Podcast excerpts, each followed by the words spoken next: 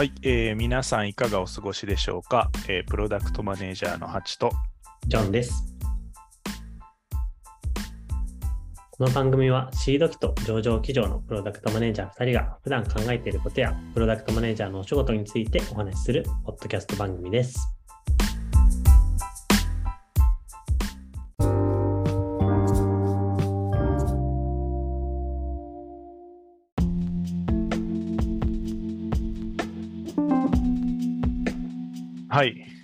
いうわけで今日お話ししたいのはですね、もう旬が明けたんじゃねえかみたいな テーマなんですけど、あのワールドカップの話をしたいんですよ。はい。もうむしろ WBC 野球の方が近づいてるんですけど、ワールドカップ見ました？いや、見ましたよ。あの、主要なところは。主要なところ、いわゆる日本戦ですです。いや、そうなんですよね。その主要なところも含めて、今年のワールドカップで一番こう、プロダクトマネージャー的に気になるのは、もう、アベマの躍動だと思ってるんですようんね。うんちなみに、ジョンさんはアベマで見てました？うん、私は普通に家でテレビを見ました。NHK 派ね？うん。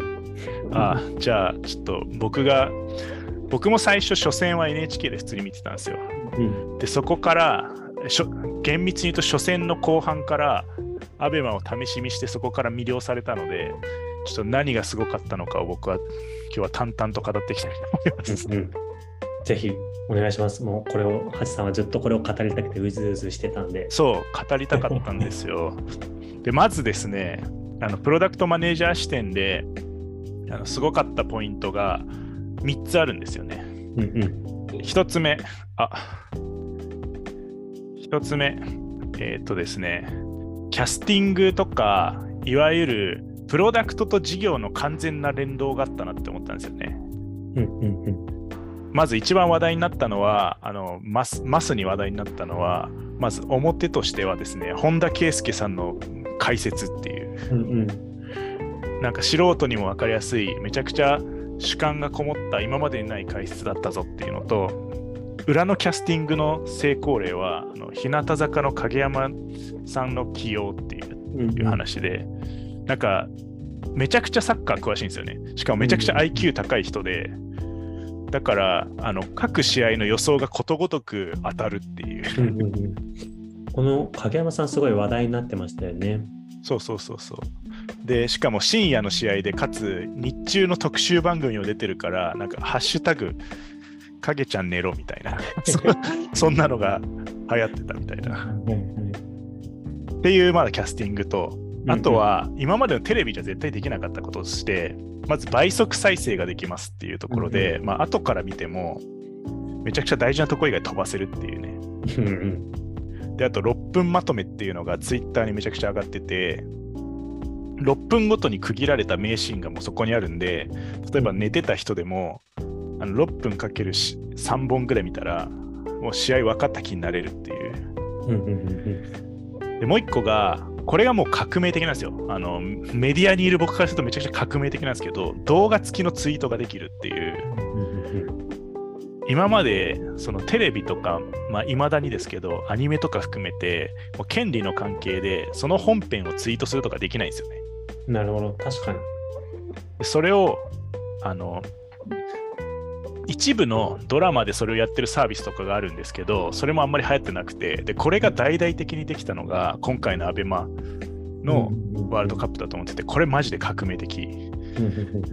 と、あとはですね、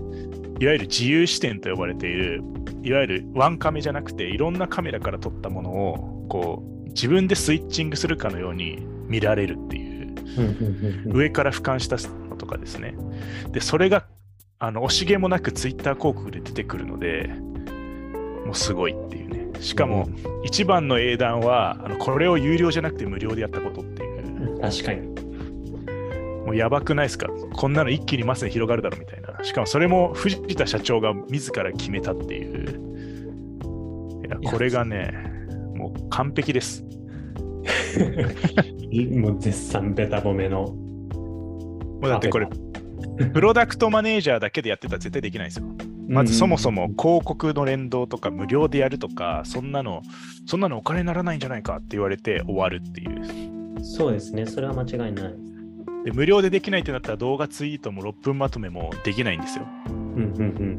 共有できないから。そうするともう、もう意味ないみたいな世界ですようん。そね。っか、確かに有料にしちゃうと閉じちゃいますもんね、そこに世界が。そうそうそう。むしろいかに外に出さないか、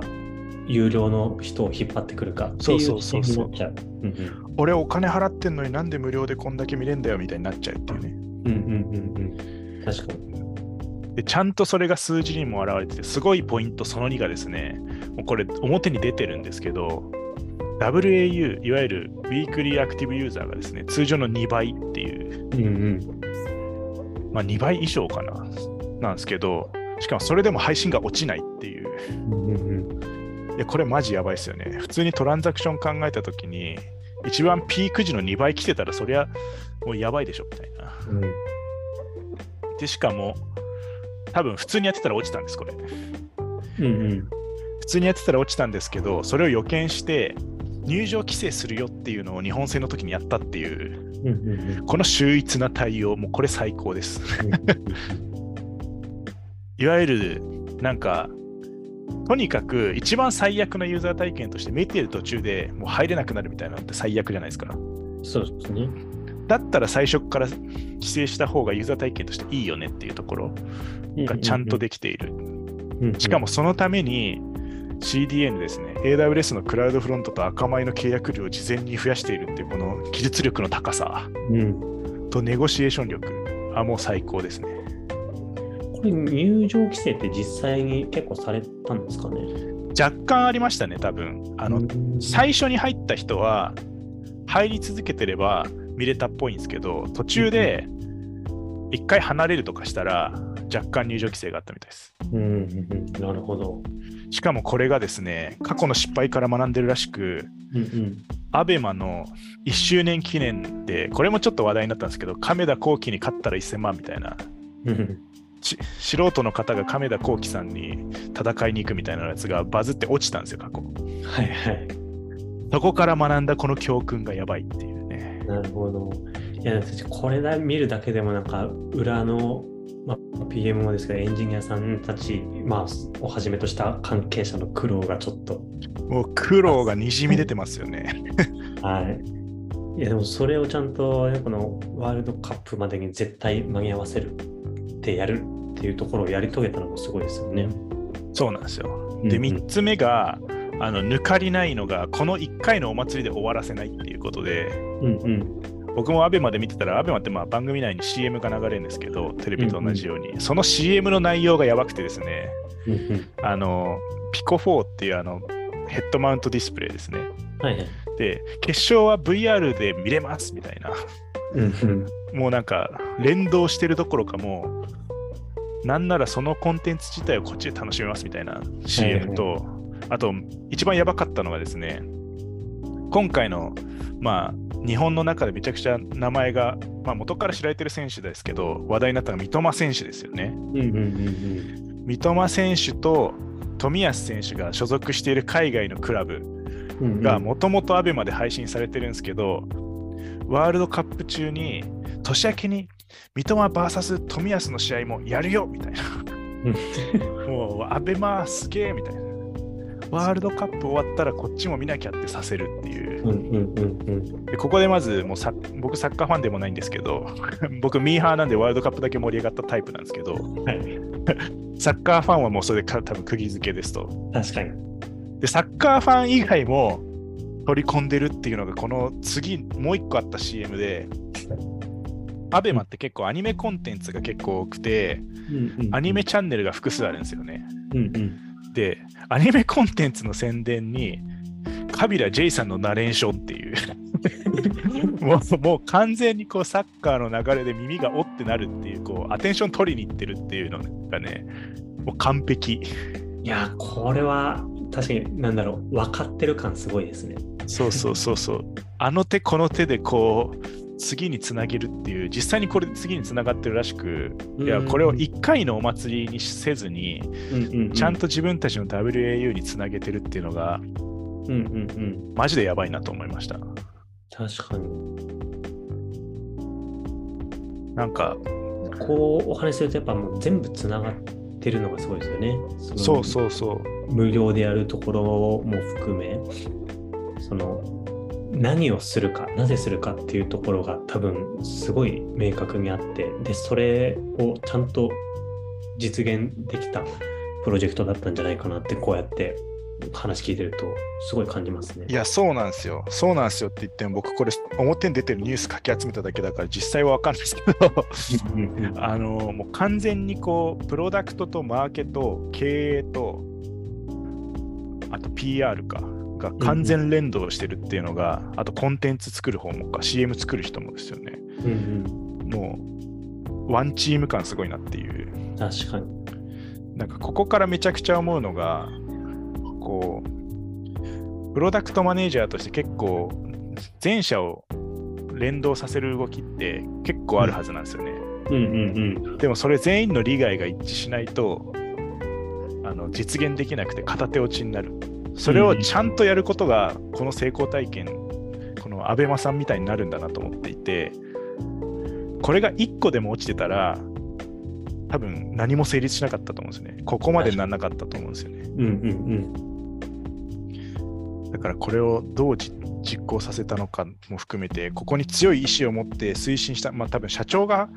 推進したっていうところもあるかもしれないですけど、なんかここの中の人の話をめちゃくちゃ聞きたいなって思いましたって。確かに聞きたいですね。ど、どのぐらいの、なんだろう、関係者というか、メンバーでやったのかもすごい気になりますね。ねえちょっとなので、もしこれをお聞きの方に関係者がいらっしゃれば、ぜひご連絡いただいて、ゲストとして話していただきたい次第ですね。もうどれだけあの大変だったか何を成し遂げたかというのをもうぜひぜひ語っていただきたいそうなんか僕はあくまで部外者の感想なんで、いや全然違うよとか言ってそうそういやいやいや、これ実はまだ動いてない部署がめちゃくちゃあったんだよみたいな。だとしてもすげえなって話なんですけどね。結果としてねここまであの部外者目線でここまで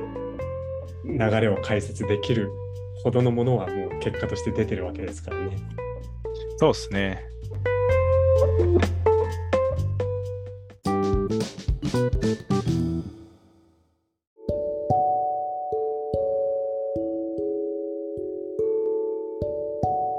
はい。というわけで、ひたすら ABEMA がすごいって話をしてしまいましたが、これからもこんな感じでですね、毎週火曜日の朝8時に配信していきますと、で、興味を持っていただけたら、えーお好きなプラットフォームでフォローしていただけたらと思います。えーまたこの番組と連動した Slack コミュニティにも、えーと概要欄から参加できるので、ぜひ、えーサッカーファンの方もですね、参加していただけたらっていうけど、僕は別にそこまでただのミーハーなんで、そこまで語れないかもしれないけど、はい、延長戦を話せたらと思いますと。はい、えーそれではまた次回お会いしましょう。お相手はハチと。ジョンでした。